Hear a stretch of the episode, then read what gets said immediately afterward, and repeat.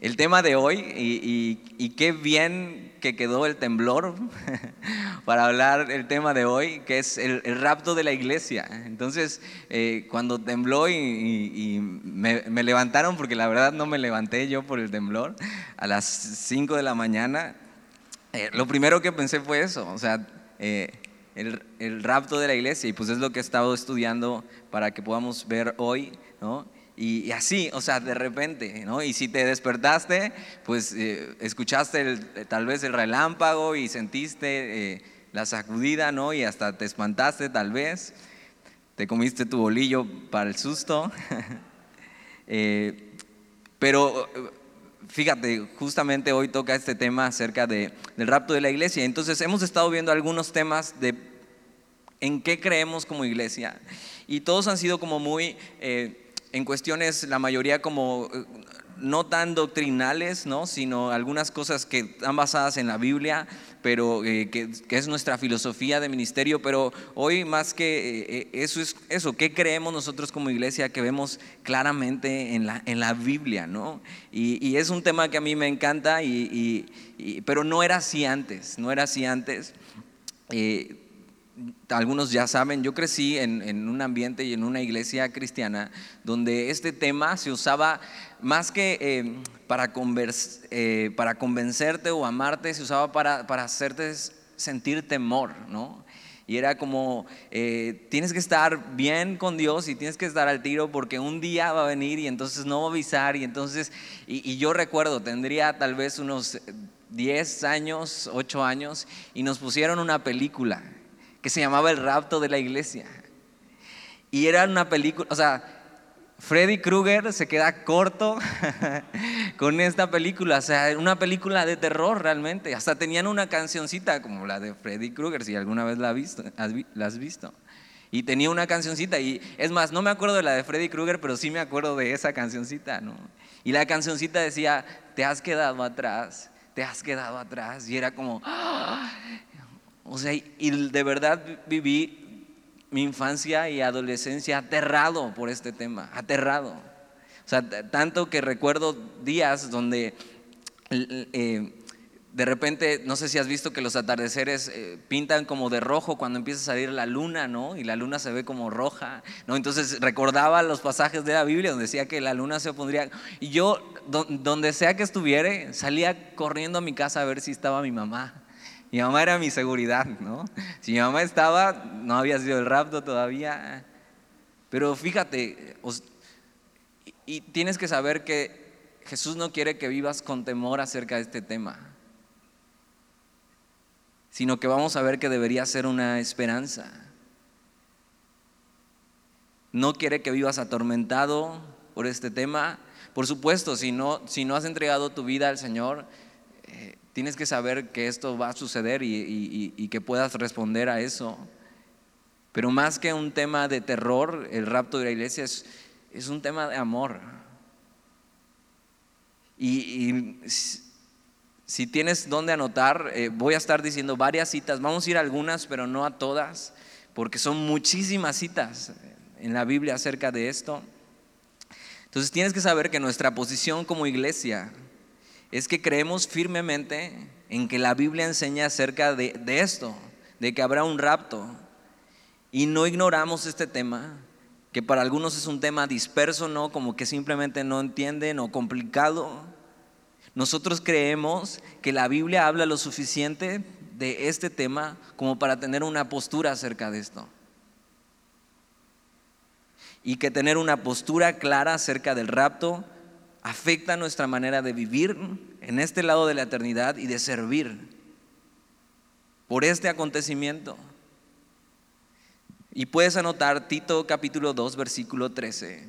Te lo voy a leer yo. Dice, aguardando la esperanza bienaventurada. Y, y es eso, una esperanza gozosa, ¿no?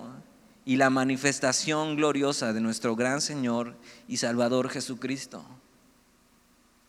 Y aunque este tema como vamos a ver, puede causar confusión y alboroto, tienes que saber que Jesús dijo muchas cosas acerca de esto. Lo primero que quiero leerte y también quisiera que anotaras es Juan 14, del 1 al 3. Y es una promesa que Jesús hizo acerca de esto. Una promesa cuando Jesús, antes de ascender, les dice a sus discípulos. Y Juan 14, del 1 al 3, dice, no se turbe vuestro corazón. Creéis en Dios, creed también en mí. Y les está diciendo que Él él, se va a ir y él tiene que regresar al Padre, pero eh, eh, eso podría causar confusión y temor en sus vidas y lo que dice es eh, que no se turbe su corazón. Si han creído en Dios, si han creído en mí, versículo 2 dice, en la casa de mi Padre muchas moradas hay. Y si así no fuera, yo os lo hubiera dicho. Dice, voy pues a preparar lugar para vosotros. Entonces cuando Jesús asciende, lo que va a hacer es eso, a preparar lugar para, para nosotros. Pero entonces dice, no tengan miedo.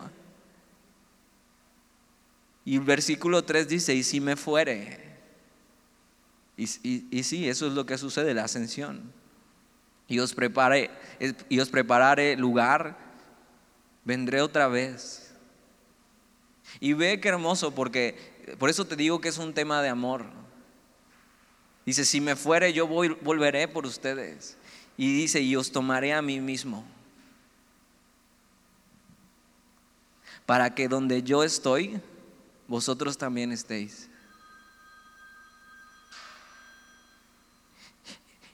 Y entonces esta promesa que Jesús da nos tiene que cambiar nuestra manera de vivir. Y, más que una historia de terror, es una historia de amor diciéndonos Jesús, ¿sabes qué? o sea, yo, me, yo, eso, la ascensión, tuvo que subir, pero Él va a preparar un lugar para nosotros y, y un día vendrá otra vez. Y nos tomará para Él. ¿Para qué? Para que donde Él esté, nosotros también estemos para siempre. Es Jesús quien promete eso, tomarnos a Él mismo para estar con Él por toda una eternidad. No, no solo este versículo, sino también tenemos, por ejemplo, Pablo diciéndonos, si puedes anotar Primera de Corintios 15, 51 y 52. Pablo habla acerca también de esto, del rapto de la iglesia. Y eh, este versículo, eh, déjame leerte, lo dice, aquí os digo un misterio. No todos dormiremos hablando de la muerte pero todos seremos transformados. En un momento, en un abrir y cerrar de ojos, a la final trompeta, porque se tocará la trompeta, y los muertos serán resucitados incorruptibles, y nosotros seremos transformados. Porque es necesario que esto corruptible se vista de incorrupción y esto mortal se vista de inmortalidad. Y, Pablo dice esto, y, un misterio en la Biblia no es, no es como, ah, wow, o sea, nadie sabe, nadie, sino es algo que Dios decide revelar en su, eso, revelación progresiva de quién es Él, y ha sido revelado en esto, en, en las Escrituras. Y Pablo entiende esto, y lo que dice es que no todos morirán, sino que algunos no morirán, sino que serán transformados en un abrir y cerrar de ojos, en un parpadeo.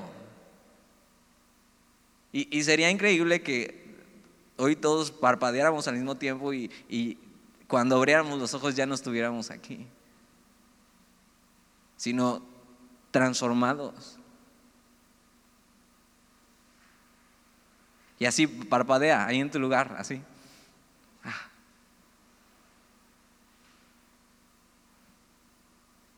A la final trompeta porque se tocará la trompeta y los muertos serán resucitados incorruptibles y nosotros seremos transformados porque es necesario que esto corruptible, y, está hablando de esto,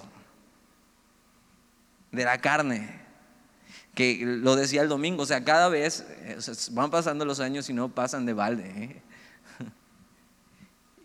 Y es corruptible, ¿por qué? Porque nuestra carne, eh, y tenemos esta lucha entre eh, hacer la voluntad de Dios y, nuestra carne, y eso quiere corrupción, y, pero esto corruptible un día se va a vestir de lo incorruptible, porque no podríamos estar delante de Dios con esto.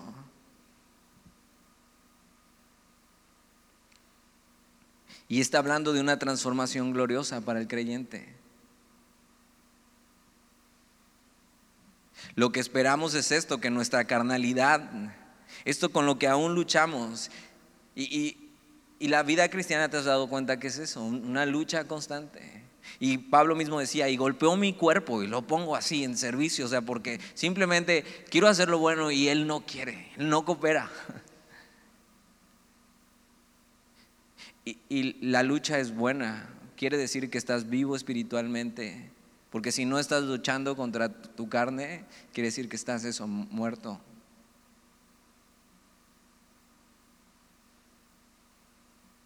Pero dice eso, que nuestra carnalidad un día, esto con lo que luchamos, será totalmente transformado. Qué hermoso, qué glorioso. O sea, ¿no te pasa que hay días que ni tú te aguantas así? Ah, nada más a mí. O sea, nadie te aguanta, ni tú. O sea, no, no quieres escuchar ni tus propios pensamientos, no quieres hablar con nadie. O sea, porque simplemente es eso. Ya, o sea, esto no puede ser todo. Hay días que es, eso, te sientes miserable.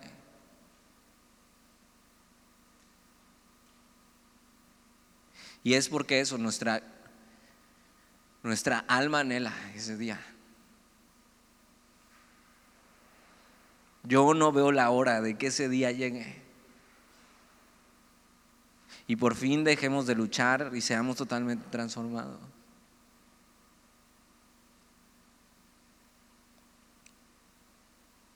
Creemos que eh, Jesús habla de esto con un motivo especial y la Biblia lo, narra así. Creemos que, que Jesús habla del rapto porque quiere que vivamos esperándole. Nosotros creemos que cada generación debería vivir así, con esta esperanza, anhelando este día. Así vivió la iglesia primitiva. Ellos esperaban que en su tiempo, en su generación, el rapto de la iglesia viniera. Lo esperaban con tal ansia que vamos a ver una historia del, apóstol Juan, una historia que se cuenta que no viene en la Biblia, pero eh, se cuenta en la historia de la iglesia. Pero ellos vivían así, esperando el reino de Dios lo más pronto que pudieras, pensando que iban a ser la última generación. Y sabes que esta idea lo que hace es que purifica nuestras intenciones y nos hace vivir a la luz de este hecho que realmente es eso, puede ser en cualquier momento.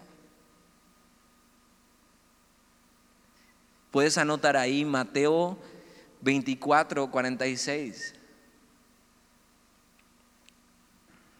Y, y, Jesús dice esto, bienaventurado aquel siervo al cual cuando su Señor venga le haya haciendo así hablando de su regreso, de, esperarle como su iglesia. Bienaventurado aquel siervo al cual cuando su Señor venga le haya haciendo así. Ahora dices, ¿así cómo? ¿Qué pasaría si tu jefe te encarga un trabajo y entonces dice, ahorita vengo y regresa y llega y va a tu lugar y te encuentra viendo Netflix? ¿Cómo crees que Él esperaría encontrarte? Pues así, haciendo lo que Él te ha encargado. O como cuando tienes un viaje importante, vacaciones, un viaje de trabajo, y, entonces estás con este pendiente y estás esperando ese día. Y, y yo recuerdo cuando, cuando fue nuestra luna de miel, salíamos muy temprano y, teníamos que llegar al aeropuerto como a las 5.30 de la mañana, algo así. Eso para mí es muy, muy temprano. Eh, y estaba recordando que Alex estaba sorprendida porque a esa hora, a las 5.30 de la mañana, ya había gente, o sea, había mujeres maquilladas y con el cabello planchado. Dice, pues a qué horas se despertaron, o sea, para hacer todo eso. Pero yo, yo recuerdo eso, que ni dormimos bien esperando el día. O sea, ni dormimos bien esperando que no nos fuéramos a dormir y, y llegamos todos desvelados pero emocionados. Porque estábamos listos.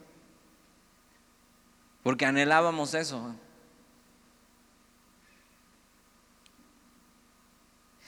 Jesús lo que espera es que cuando Él regrese, tú puedas estar haciendo lo que tienes que hacer y le estés esperando. Más que causar terror e incertidumbre, esta debería ser la mayor esperanza para el cristiano.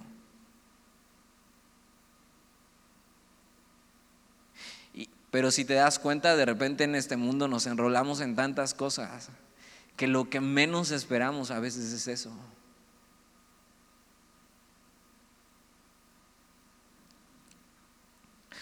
Recuerdo mucho una predicación del pastor hablando de, esto y, que, el Señor me encontrara así era como esta idea de tener un pie, un pie arriba. O sea, como ya, ya estoy listo. O sea, sí tienes un pie abajo porque sigues viviendo en este mundo, pero tienes un pie arriba porque sabes que no eres de este mundo, entonces estás listo. Estás listo para partir.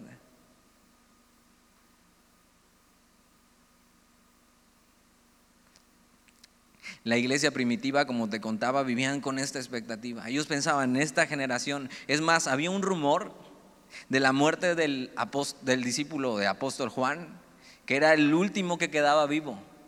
Entonces, por algo que Jesús le dijo a Juan y a Pedro, eh, que decían a ti, le dice prácticamente le dice a Pedro, a ti, tú no te metas yo y él, ¿no? Tú preocúpate por lo que yo te digo, ¿no? Y entonces pensaban y tenían esta idea, que cuando el último apóstol muriera, entonces iba a regresar el Señor por ellos, iba a ser el rapto. Entonces cuando Juan se enfermaba, todos se ponían contentos, todos se emocionaban. Decían, oye, ¿supiste que Juan está enfermo? Yo creo que ahora sí se nos va. y estaban así, con un pie arriba. Pues no importaba, la verdad, si Juan se iba, porque todos iban al mismo lugar. Pero era tal la expectativa que vivían así. Esto nos hace ver cuán aferrados estamos a este mundo. Tantos proyectos, tantas cosas que pensamos, que planeamos, es más, que Jesús viniera sería una interrupción en nuestro calendario. Pero nuestro encuentro con Jesús debería ser lo más importante en nuestra agenda. Y así, con un pie, listos para partir. En este mundo, pero no siendo de este mundo.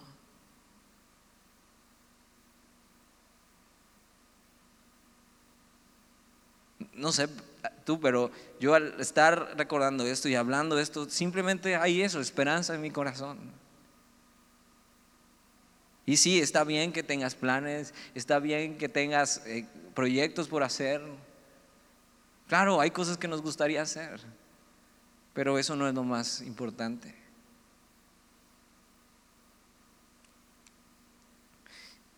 Y bueno, entendiendo esto, podrías hacerte algunas preguntas. Podrías preguntarte, ¿y qué pasa entonces con los que ya murieron? Porque qué tal si entonces el rapto de la iglesia es en nuestra generación, pero ¿qué pasa entonces con los que ya no están? Y puedes anotar Primera de Tesalonicenses, capítulo 4, del 13 al 18. Y Pablo escribe acerca de estas cosas y escribe acerca de la venida del Señor. Es más, Tesalonicenses está lleno de esto porque había una falsa creencia acerca de esto y Pablo tiene que aclarar las cosas. Y te lo voy a leer, primera de Tesalonicenses 4, del 13 al 18. Pablo dice, tampoco queremos, hermanos, que ignoréis acerca de los que duermen, hablando de esto, de los que han muerto, para que no os entristezcáis como, como los otros que no tienen esperanza. Y, y, entonces cuando alguien que ha creído en Jesús, alguien que ya no está con nosotros, pero eso, siguió a Jesús, amó a Jesús, entregó su vida a Jesús, es, es totalmente diferente una despedida. ¿eh? Nosotros hemos ido a, a, a velorios donde o sea, nosotros no sabemos, a lo, a lo mejor la, a la, última hora entregó su vida a Jesús, pero, pero donde realmente no hay ninguna esperanza. Y entonces eh, es ir ahí y, hablarle a los demás, ok, ustedes tienen algo todavía por delante y entonces deberían tomar una decisión. Pero es muy diferente cuando vamos a un velorio donde la persona simplemente eso, toda su esperanza estaba en Jesús. Porque aunque hay dolor y hay llanto, también hay gozo.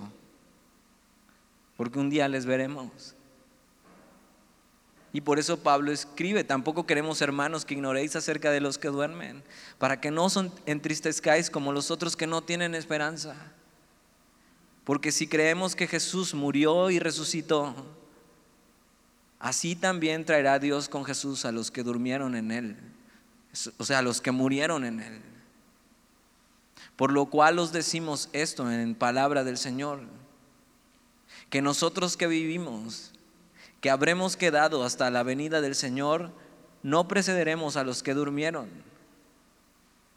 porque el Señor mismo con voz de mando, con voz de arcángel y con trompeta de Dios, descenderá del cielo, y los muertos en Cristo resucitarán primero. Y eso es lo que la Biblia llama la resurrección de los muertos. Luego los que vivimos, los que hayamos quedado, seremos arrebatados juntamente con ellos en las nubes para recibir al Señor en el aire. Y así estaremos siempre con el Señor. Por tanto, alentaos los unos a los otros con estas palabras. Y es eso, esperanza, es, aliento. Y aquí viene esta palabra de ser arrebatados juntamente con ellos para recibir al Señor en el aire. Y así estaremos siempre con el Señor, lo que Jesús prometió. Yo me tengo que ir, pero vendré por ustedes y los tomaré a mí mismo. Para donde yo esté, ustedes también estén. Y entonces hay gente que dice, bueno, pero la Biblia nunca dice la palabra rapto, nunca, y, hay gente simplemente así que nomás está buscando como el prietito en el arroz.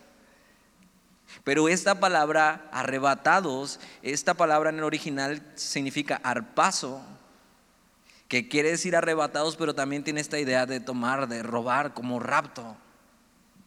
Entonces de ahí viene nuestro concepto del rapto.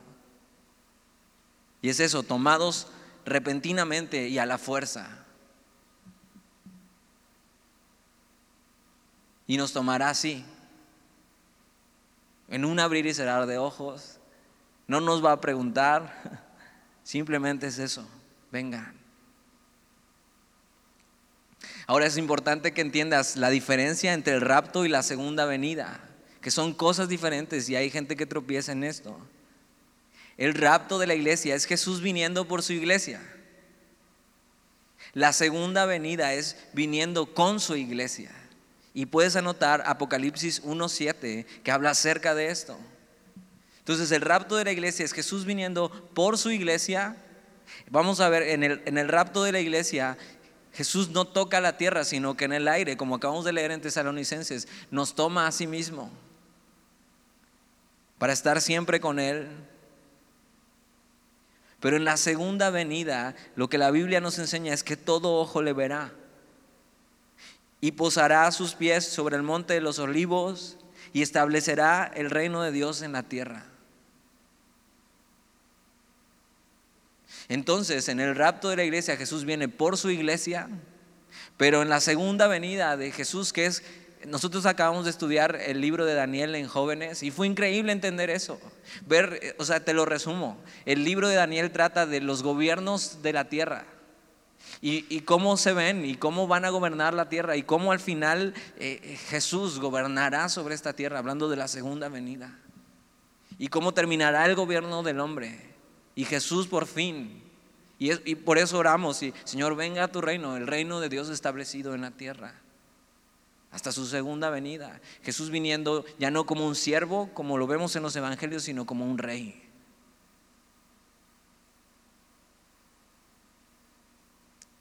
Puedes anotar que habla acerca de esto de la segunda venida, Zacarías 14, del 4 al 5, y lo puedes leer en calma en tu casa.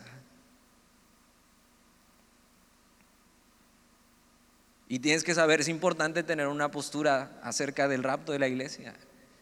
Es importante que no solamente ignores esto, ¿no? sino que conozcas, entiendas y entonces puedas vivir en base a, esta verdad.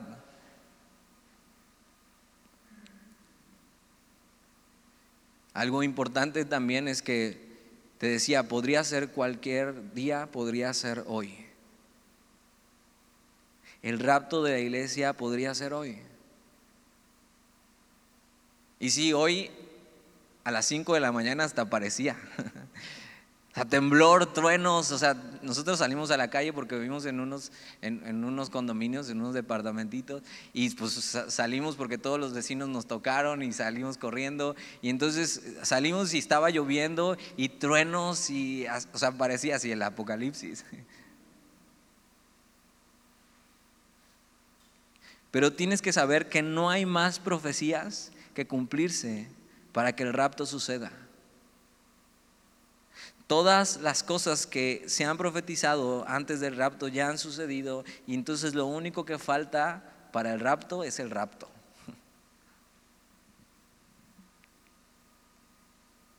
Podría suceder en cualquier momento, podría suceder antes de terminar este estudio. Entonces ya no te vas a preocupar porque tienes que llegar a cenar. Así, hoy, antes de terminar este estudio. En un abrir y cerrar de ojos, ¿te imaginas?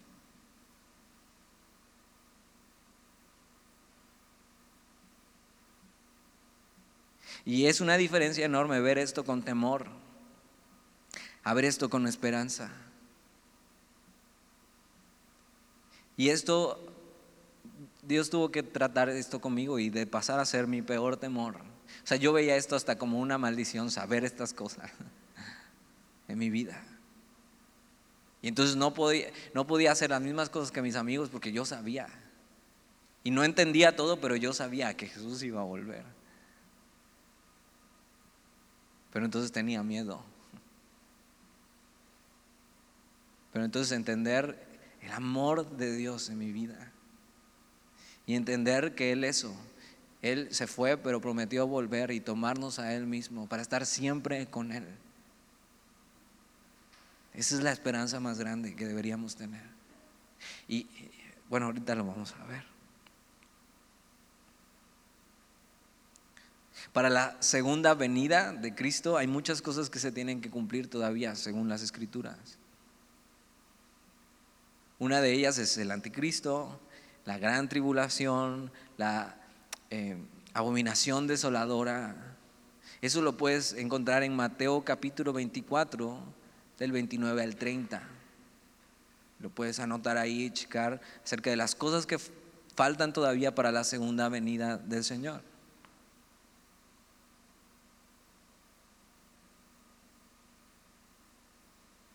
Pero realmente si tú y yo vivimos esperándole, eh, despiertos, para que cuando Él regrese me haya siendo así.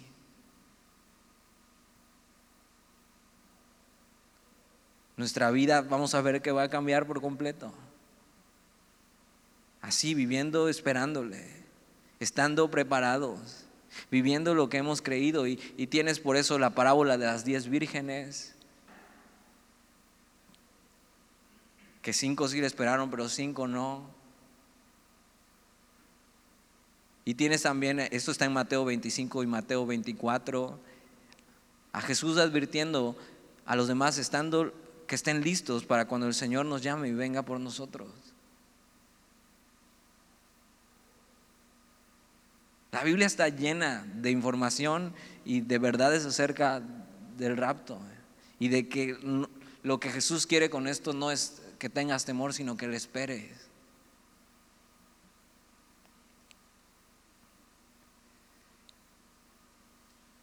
Y entonces puedes hacerte preguntas, bueno, ¿y qué pasa con la gran tribulación? Porque eso es lo que más me da miedo, y no sé qué. Bueno, ahí, te va. Nosotros creemos que la iglesia no pasará por la gran tribulación. Y eso es uno de los temores más grandes. Pero si lees bien tu Biblia y ves, creemos que, eso, que la Biblia enseña que la iglesia no pasará por la gran tribulación. ¿Qué es la gran tribulación? Bueno, si crees que el mundo está mal, pues la Biblia dice que las cosas se van a poner peor. Y puedes anotar ahí acerca de este tema Lucas 21, 36, donde Jesús dice, velad pues en todo tiempo, orando que seáis tenidos por dignos de escapar de todas estas cosas que vendrán y de estar en pie delante del Hijo del Hombre. Si Jesús pide que oremos por poder no es pasar por estas cosas, es por eso, porque Jesús quiere que oremos y porque podemos no pasar por estas cosas.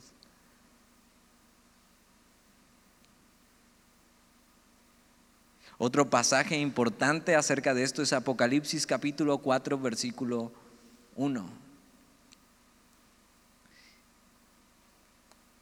Y uno y dos, déjame te lo leo. Después de esto miré, está hablando Juan. Y he aquí una puerta abierta en el cielo. Y la primera voz que oí, como de trompeta hablando conmigo, dijo, sube acá. Y yo te mostraré las cosas que sucederán después de estas. Y al instante, como en un abrir y cerrar de ojos, yo estaba en el Espíritu. Y he aquí un trono establecido en el cielo y en el trono uno sentado.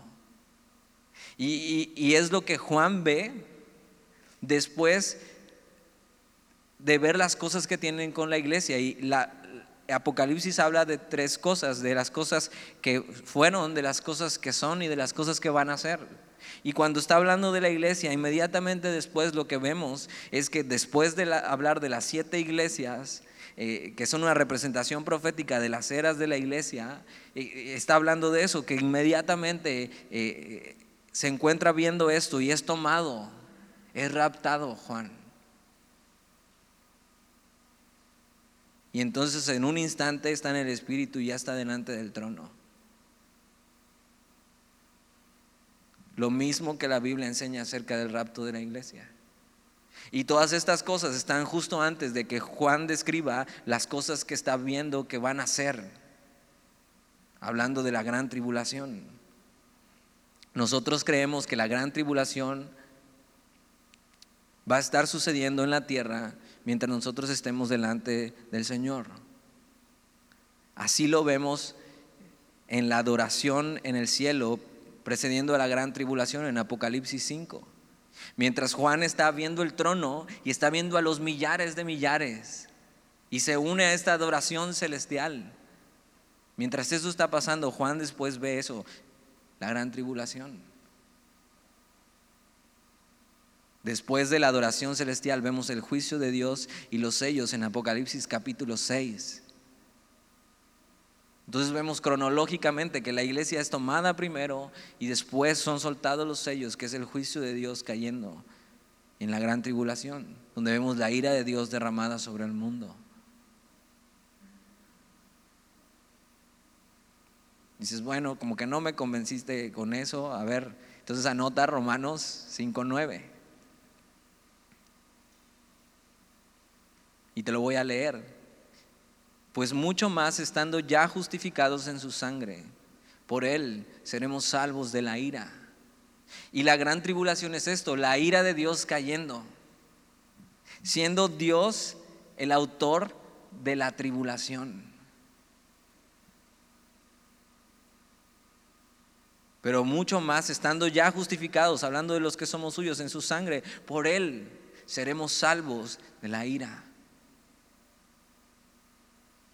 Otro versículo que habla acerca de eso es Primera de Tesalonicenses 5:9.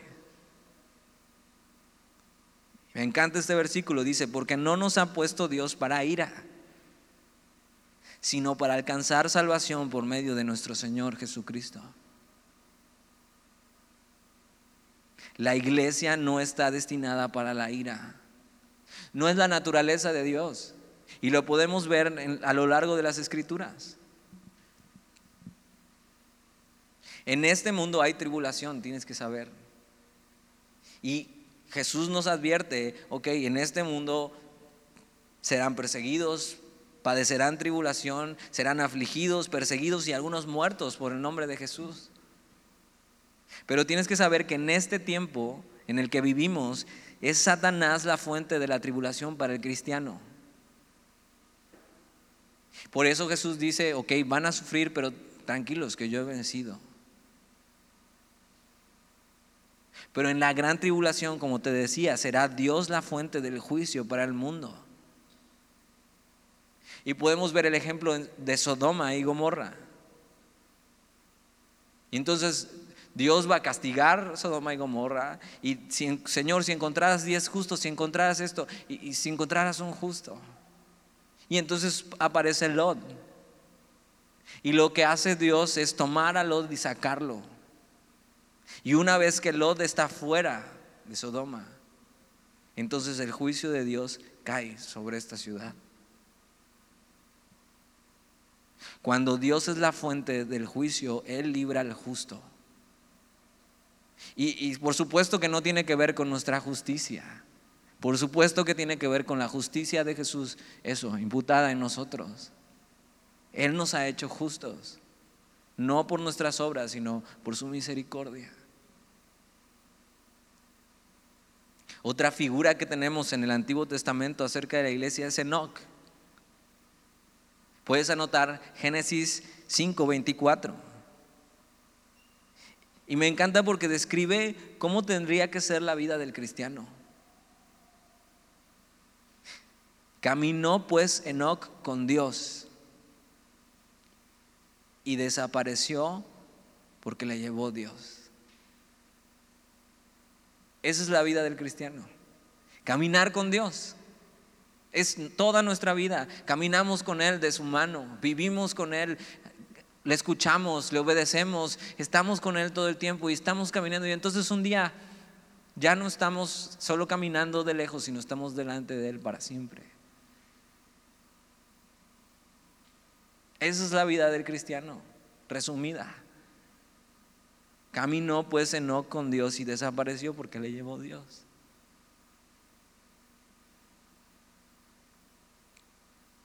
Hay quienes creen que la iglesia atravesará la gran tribulación porque confunden la iglesia con Israel. O piensan que nosotros somos el Israel espiritual y no, no es así. La Biblia es clara acerca de esto.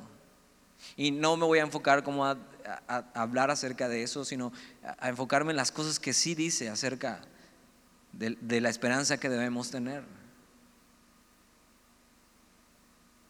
Creemos que la iglesia será raptada antes del sello de la bestia, del sol oscureciéndose, del terror que sucede en la tribulación. Entonces ya dejen sus teorías con el rollo de la vacuna. y es que hay gente que dice, no, es que ese es el sello. Digo, ¿cómo? Si, si eso va a ser en la gran tribulación. Y son, no, mira, pégate una cuchara aquí y vas a ver que te están poniendo. O sea, y estas teorías de conspiración y, hay gente y hay cristianos que viven esperando esto. Hay gente y hay cristianos que viven esperando que el anticristo aparezca. No, no y es que es este, ya vi, yo vi un video en YouTube y tiene no sé cuántas vistas, mira, te lo mando, ve. Y toda su vida gira alrededor de eso.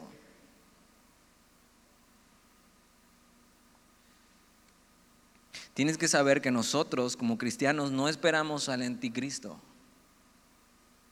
sino que esperamos a Jesucristo.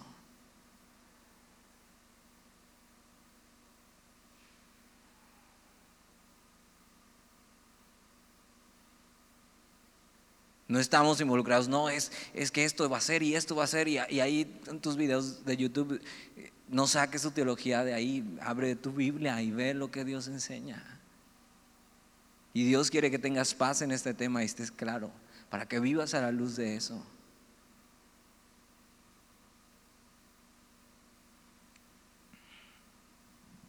Déjame resumirte todo este, esta, esta enseñanza en tres, en tres cosas. Creemos que cada generación debería pensar que es la última. Creemos que tú deberías eso, vivir sabiendo que esta generación es la última.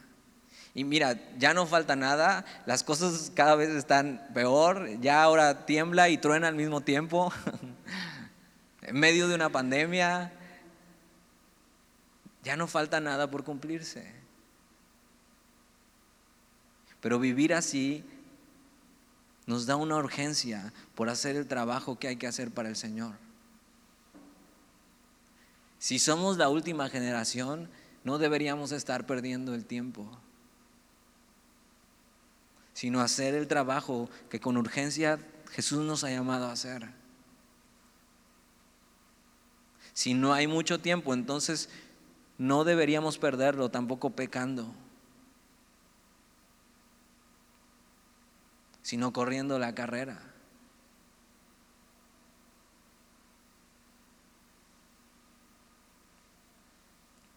Una perspectiva correcta de lo material es, es, también lo que hace vivir a la luz de esto, vivir a la luz del rapto de la iglesia, darnos una perspectiva correcta de lo material. Si todo esto tiene un fin, si todo lo que tienes no te lo vas a poder llevar. Entonces deberías invertir más en las cosas eternas y hacer tesoros en el cielo. Y eso lo puedes leer en Mateo 6:20. Y entonces podrías usar tus recursos para propósitos eternos y no amontonar dinero si estás creyendo en eso, en que Jesús puede venir en cualquier momento. Y ya vives desprendido de eso, no está mal tener dinero. No te sientas condenado tampoco por eso. El problema es el amor al dinero. Pero entonces, si vives a la luz de esto, de que Jesús podría venir en cualquier momento, tus tus intenciones, tu corazón es purificado y entonces deberías invertir más tus recursos en los propósitos eternos y hacer tesoros en el cielo.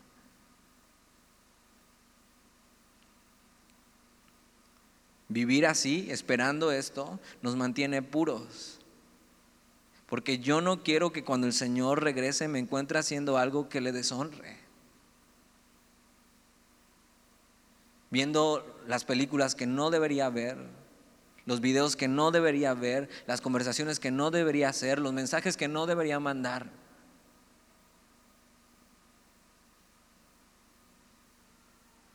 Porque quiero que cuando mi Señor regrese me encuentre haciendo así. Nos da una esperanza pura. Yo quiero vivir esperándole a la luz de este día. En una conferencia escuché una historia de, hablando de Calvary Chapel precisamente. E, esta generación que empezó Calvary Chapel fue en los 70, la mayoría eran hippies, y entonces un matrimonio que se convirtió y eran hippies, tenían a su niño, su niño creció en la iglesia en Calvary Chapel, hoy es pastor de Calvary Chapel, de una Calvary Chapel en California. Y dice que él recuerda la expectativa que había en el movimiento de Calvary Chapel acerca del rapto de la iglesia. Dice, era increíble. O sea, Dios hizo un avivamiento en Estados Unidos a través de este movimiento. Y la gente vivía con esta expectativa. Tanto que tú puedes entrar y ver algunos videos en, en YouTube de las reuniones, que no eran nada espectacular, ni mucho menos. Y entonces dice que recuerda a su papá eh, encontrándose con gente de la iglesia y se encontraban en los coches y en vez de saludarse, Dios te bendiga, eh, ¿cómo estás? o pitarse, se, se emparejaban y se veían el uno al otro y hacían esto. Recordando, el Señor viene pronto. Y era su saludo. Porque vivían con tal expectativa que lo único que estaban esperando y se recordaban era esto, el Señor viene pronto.